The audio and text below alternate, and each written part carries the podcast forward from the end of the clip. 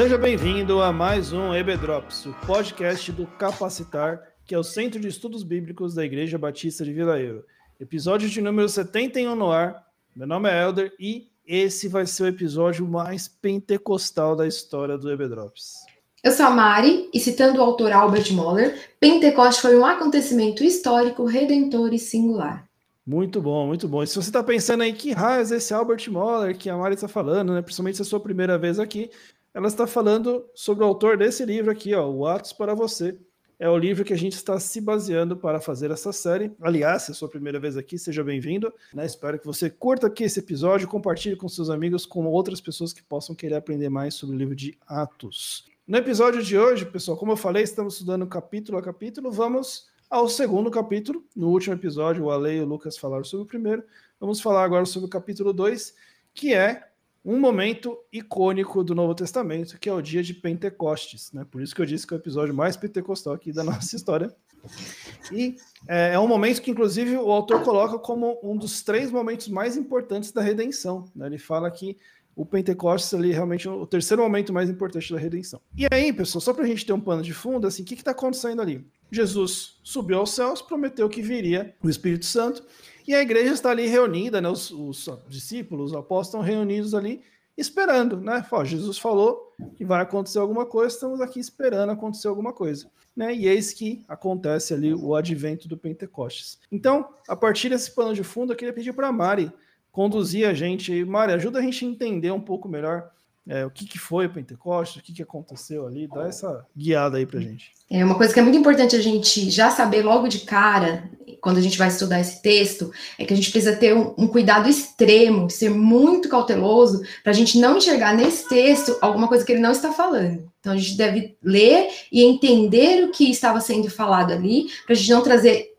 interpretações equivocadas para o que o texto está querendo dizer. Então, eu vou é, separar aqui três pontos que o autor traz para gente, e um dos pontos ele fala que foi um evento dramático, e ele está falando exatamente do vento que desceu ali sobre os apóstolos, que eles estavam reunidos, e a Bíblia ela traz diversos momentos da história onde é citado o vento como um personagem aí traz um, uma simbologia, um significado importante na história. E um desses significados que a gente pode ver lá no livro de Ezequiel, por exemplo, é que o vento ele traz o espírito de vida, né? Que fala que eles sopraram sobre é, os ossos, que fala sobre os vales de ossos secos, né? Que Jesus ele colocou ali os seus tendões, os seus músculos e tudo mais, que, é, que Deus colocou ali, né, no Vale de Ossos Secos, mas eles só tiveram vida quando o Espírito entrou na, no, eles e trouxe ali e vivificou aquele, aqueles ossos. Então o espírito ele traz um, um, símbolo de vida, né? E ele traz como um vento impetuoso. E ele fala que todas as pessoas que estavam ali naquele local, pessoas de diversas nações, e quando a gente lê o texto, a gente vai ver discorrendo quantas nações ali são citadas que estão re, sendo representadas ali, que aquela multidão, eles se aproximaram para ver o que estava acontecendo. De tamanho foi o barulho que aquele vento fez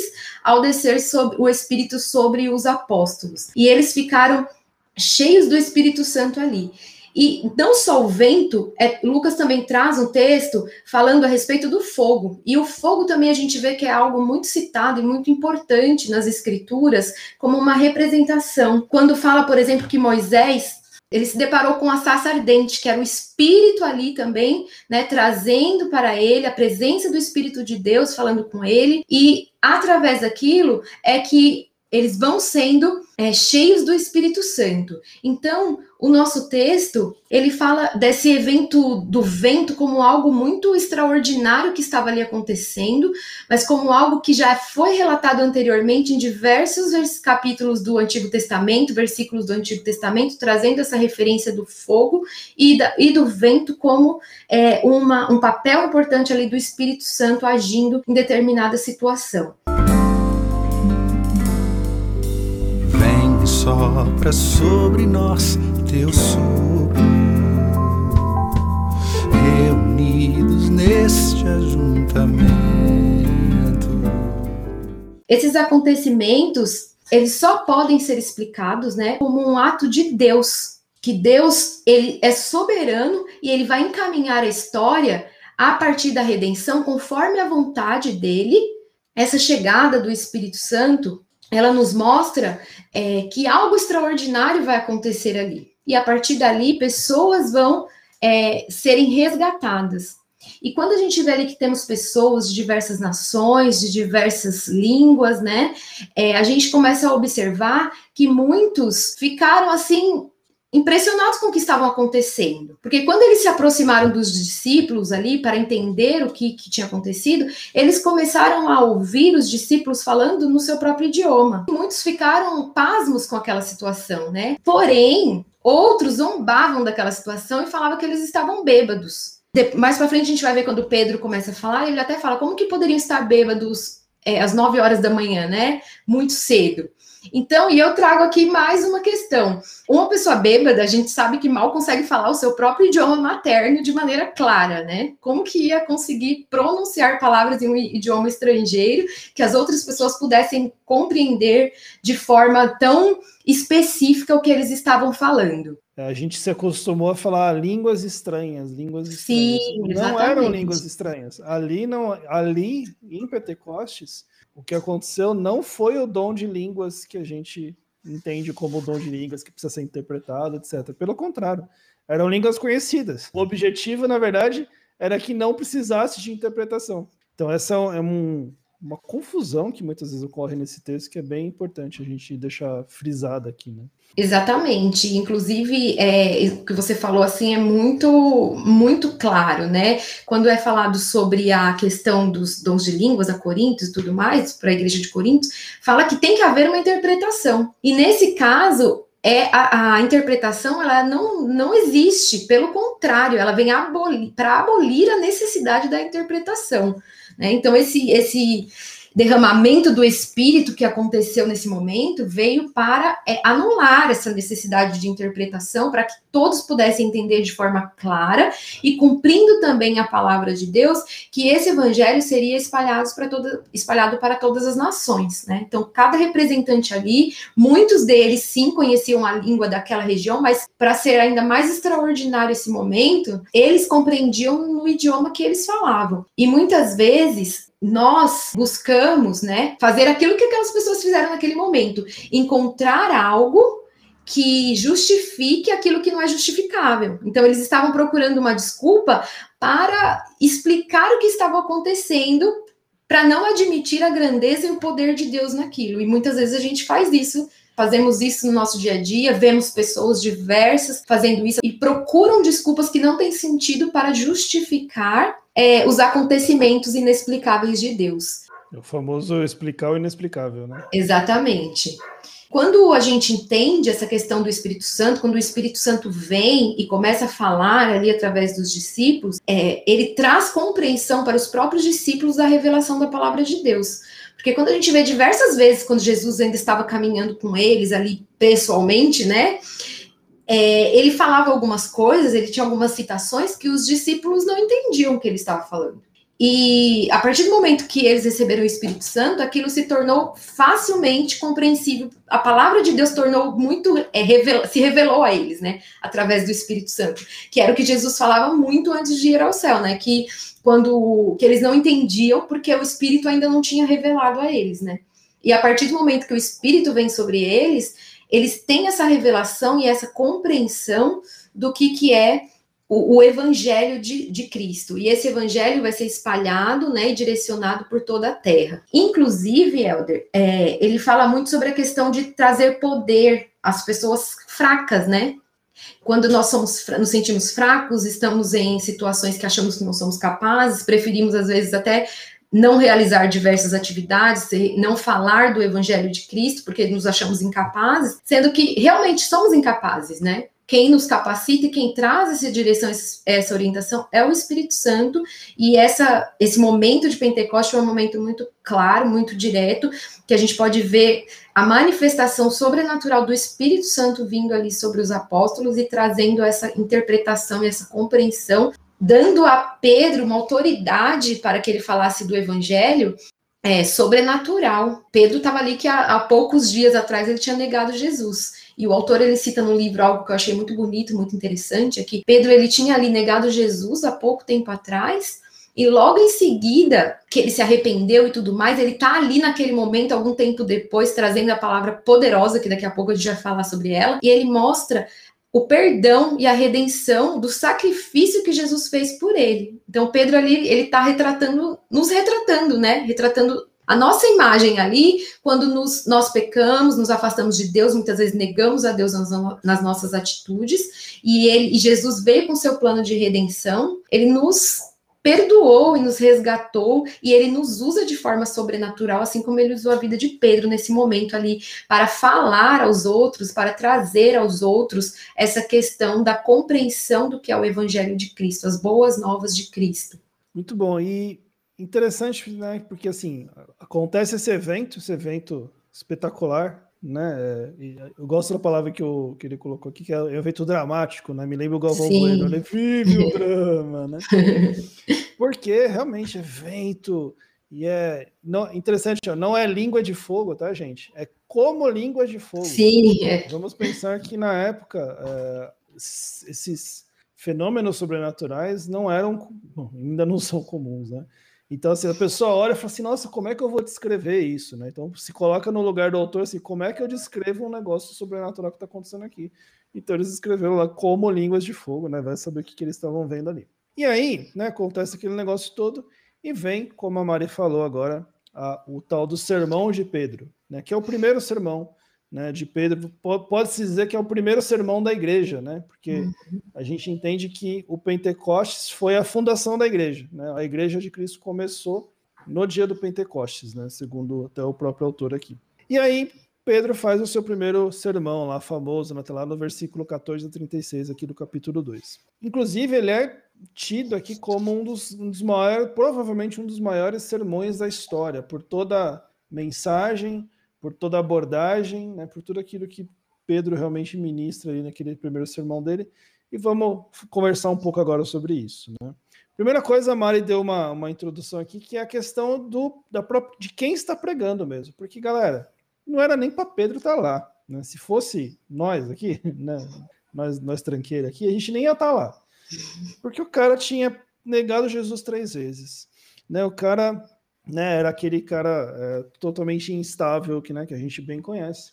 Mas realmente, como a Mari falou, a, mostra mais é mais uma prova do que a, a, redenção, o perdão de Jesus na vida dele, fez na vida desse cara aí tão complicado que era Pedro. Né? Então, é, a presença dele ali realmente mostra o, o, o poder do perdão de Cristo e não só a presença dele, mas a presença dele ao ponto dele, após ser cheio do Espírito, ser corajoso e impetuoso o suficiente para levantar ali e pregar ali para aquelas milhares de pessoas que estavam presentes ali, né? Inclusive, não só pregando, mas confrontando, né? Então, assim, tinha muito judeu ali e ele foi realmente confrontando as pessoas ali na palavra, realmente no poder do Espírito Santo ali no momento. Né? Então, a primeira coisa para a gente pensar é o fato de Pedro estar ali já é algo extraordinário o fato dele estar pregando ali é algo extraordinário, né? Vindo do. Meu, foram semanas, assim, foram poucas semanas entre ele ter negado Cristo três vezes e o dia do Pentecostes. Beleza? Então, primeira coisa para a gente tomar muita atenção e realmente é, perceber a grandeza disso é o fato de simplesmente Pedro estar ali e estar e ter sido ele feito essa primeira pregação. A multidão dos que era só um, o coração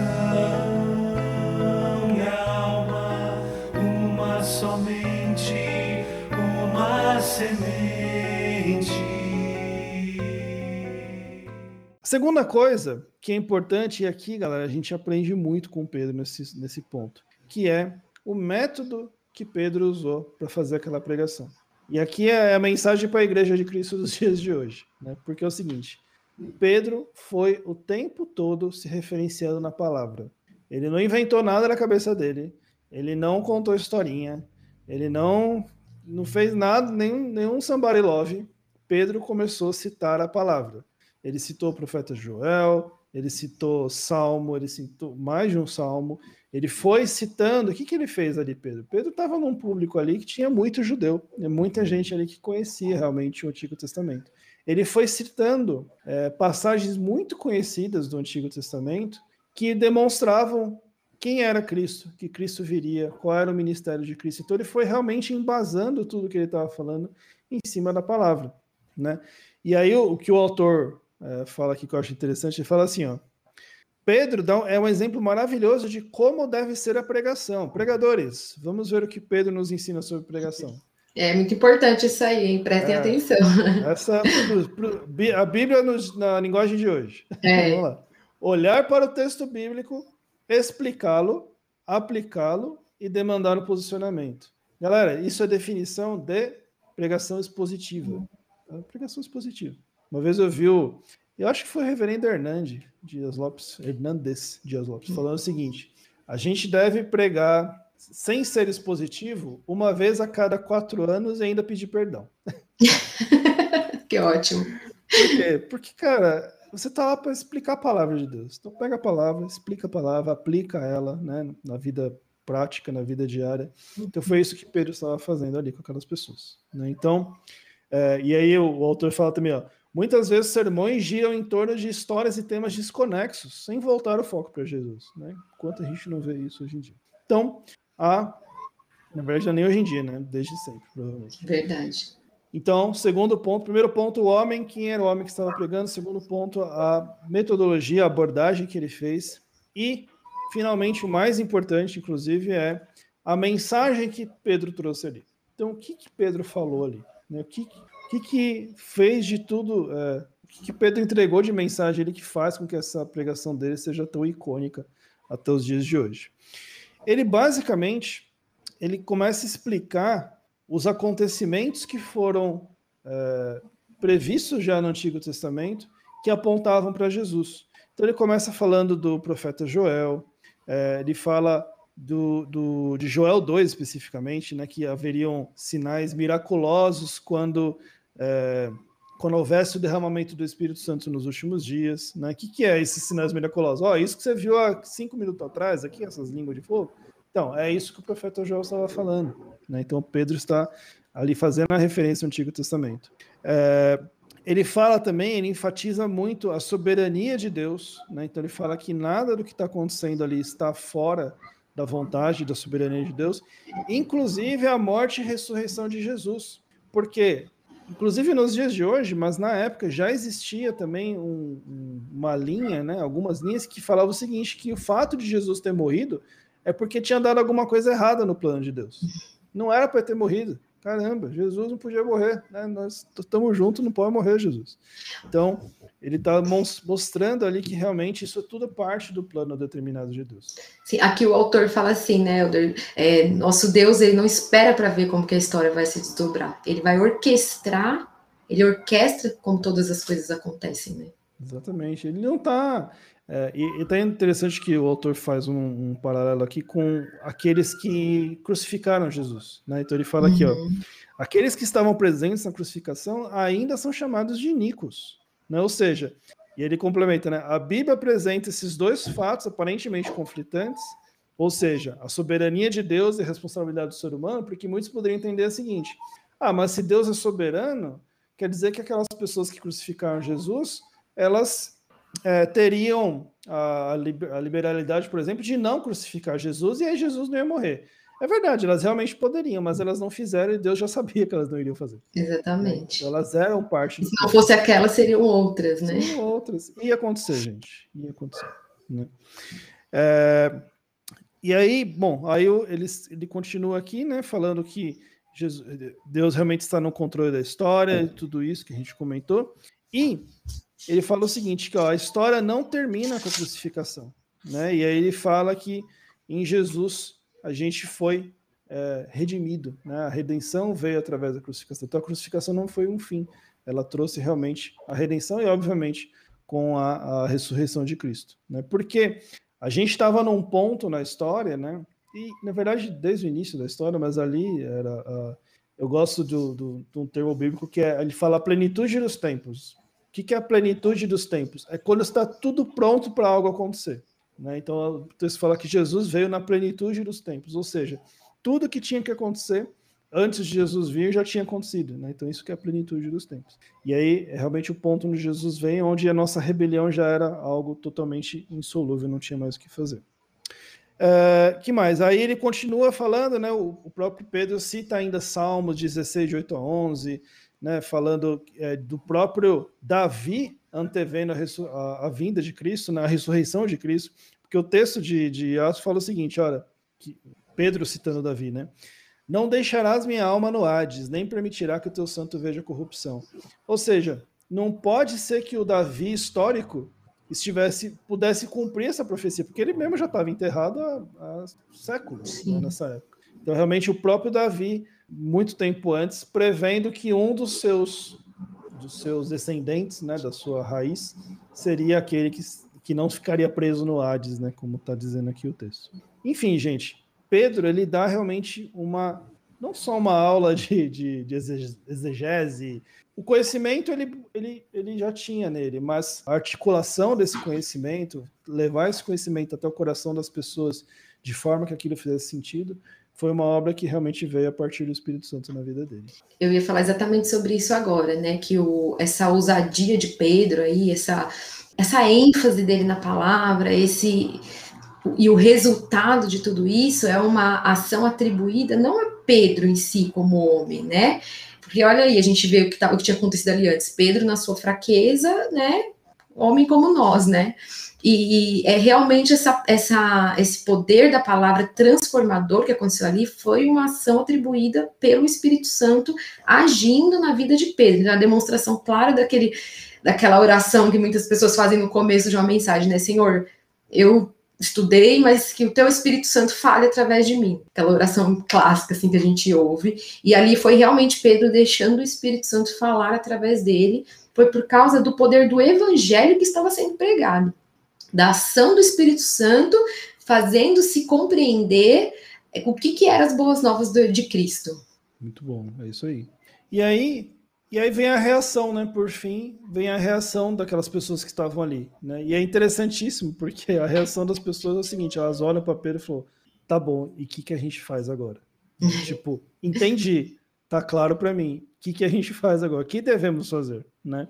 E aí Pedro é bem direto, falou, arrependei-vos, de batizados em nome de Jesus e receberei o Espírito Santo, ponto. Né? Então, assim, é a pregação completa. Ele foi, explicou a palavra, deu a aplicação prática e deu depois o que, a pessoa tem que fazer. Né? Então, e aí daquele, daquele momento ali se converteu as primeiras milhares de pessoas que entraram na igreja, e aí, na primeira igreja, né? Aquela igreja que estava nascendo no momento, e aí, dia a dia, sucessivamente, novas pessoas iam chegando e iam sendo adicionadas. Né? Santo És bem-vindo aqui. Vem inundar, encher este lugar.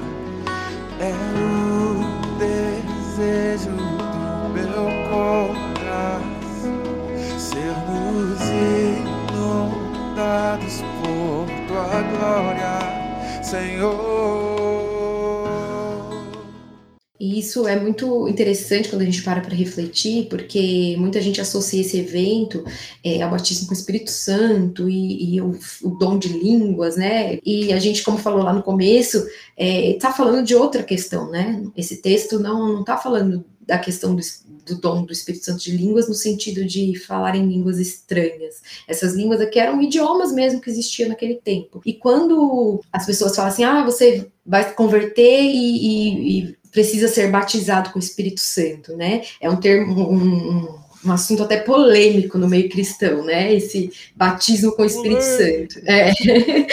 E, e, quando, é, esse, quando esse texto traz essa questão, o, o, autor ele fala algo muito interessante, que ele fala assim, nós não precisamos ser batizados para ser salvos, mas se nós somos salvos, nós trataremos de ser batizado.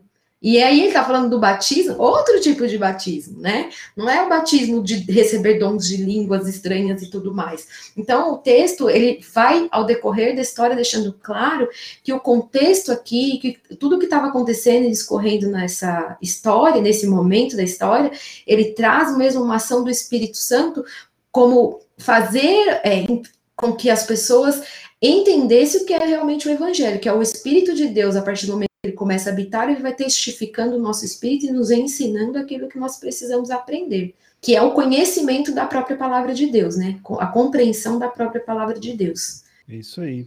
E Mari, caminhando para o final já, é, bom, disso tudo, né, nasceu a primeira igreja, daqueles discípulos, daqueles apóstolos, daquelas primeiras milhares de pessoas que se converteram. Começou ali nasceu a igreja, né, a partir do, do, da vinda do Espírito Santo. Como é que era a vida, assim, dessa... Como é que, como é que funcionava essa primeira igreja, a Igreja Batista de, sei lá, da Galileia? de Gal da Galileia, primeira igreja batista na Galileia.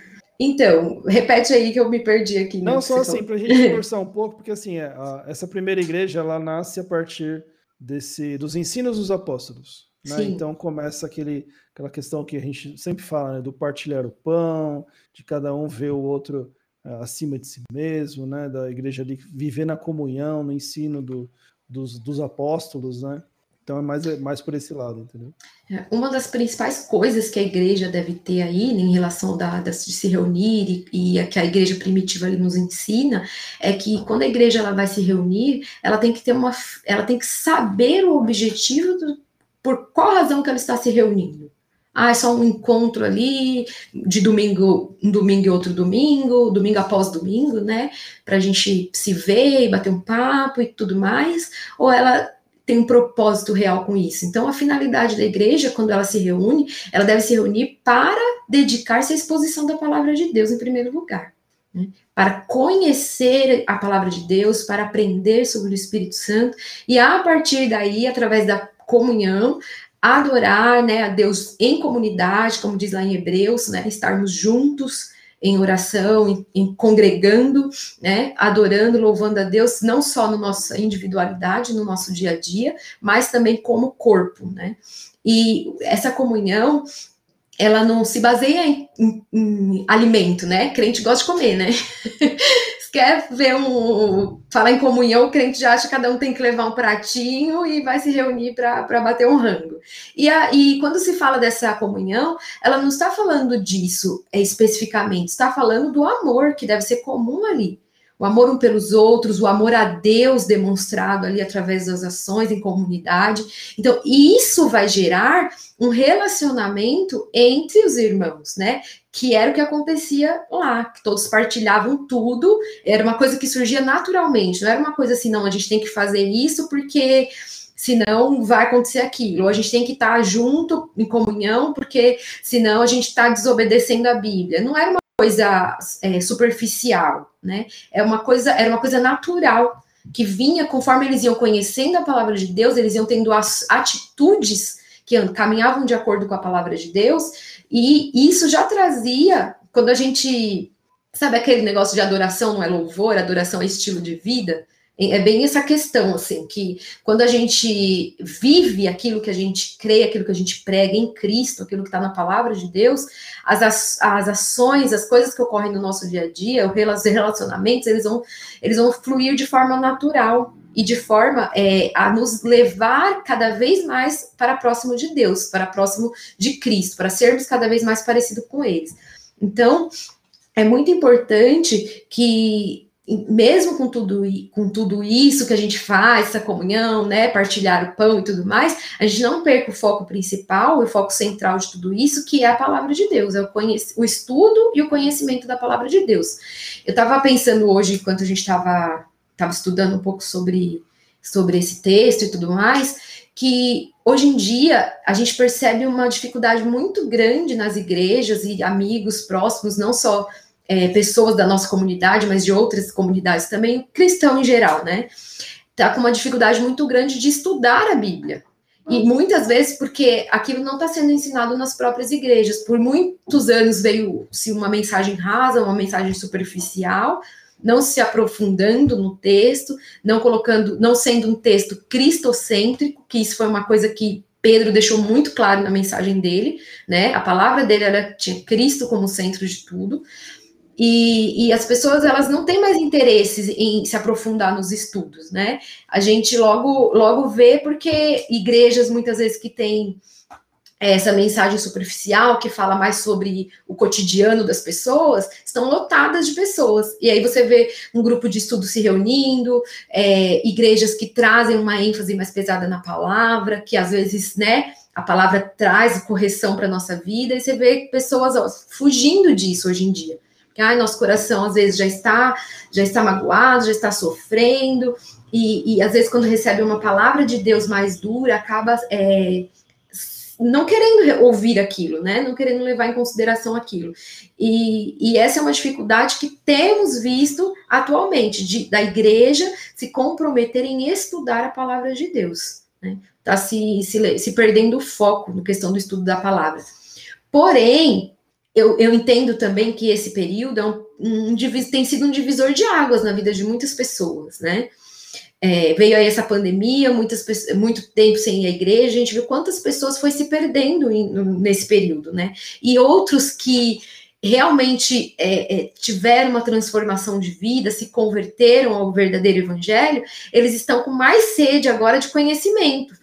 Poxa, uhum. eu vivi esse período e eu percebi quanto eu precisei é, caminhar mais próximo de Deus e muitas vezes eu não sabia fazer isso. Então eu preciso é, estudar, eu preciso ir buscar a palavra, eu preciso me alimentar, caminhar com pessoas que me ajudem a crescer espiritualmente. Então, eu acho que isso está trazendo para os tempos atuais uma, um divisor de águas. Eu entendo dessa forma. Estamos vivendo um momento de divisor de águas, onde nós vamos realmente é, precisar nos comprometer com a palavra de Deus, com o ensino da palavra de Deus. Né? Tanto é, nos nossos relacionamentos em comunidade, quanto na nossa individualidade.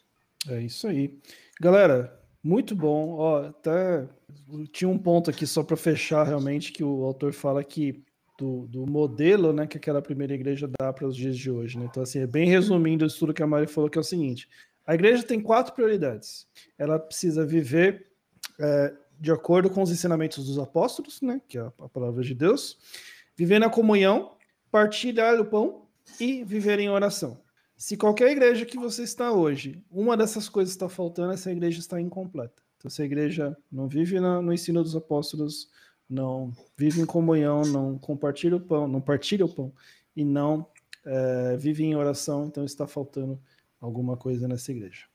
Só para concluir assim, para a gente não, não esquecer, então, né, que esse Pentecoste que está citando no livro de Atos, ele é um cumprimento da promessa de Deus, né, para a vida ali dos discípulos e para nós até hoje, né? Então, da vinda ali do Espírito Santo sobre nós para habitar em nós, né?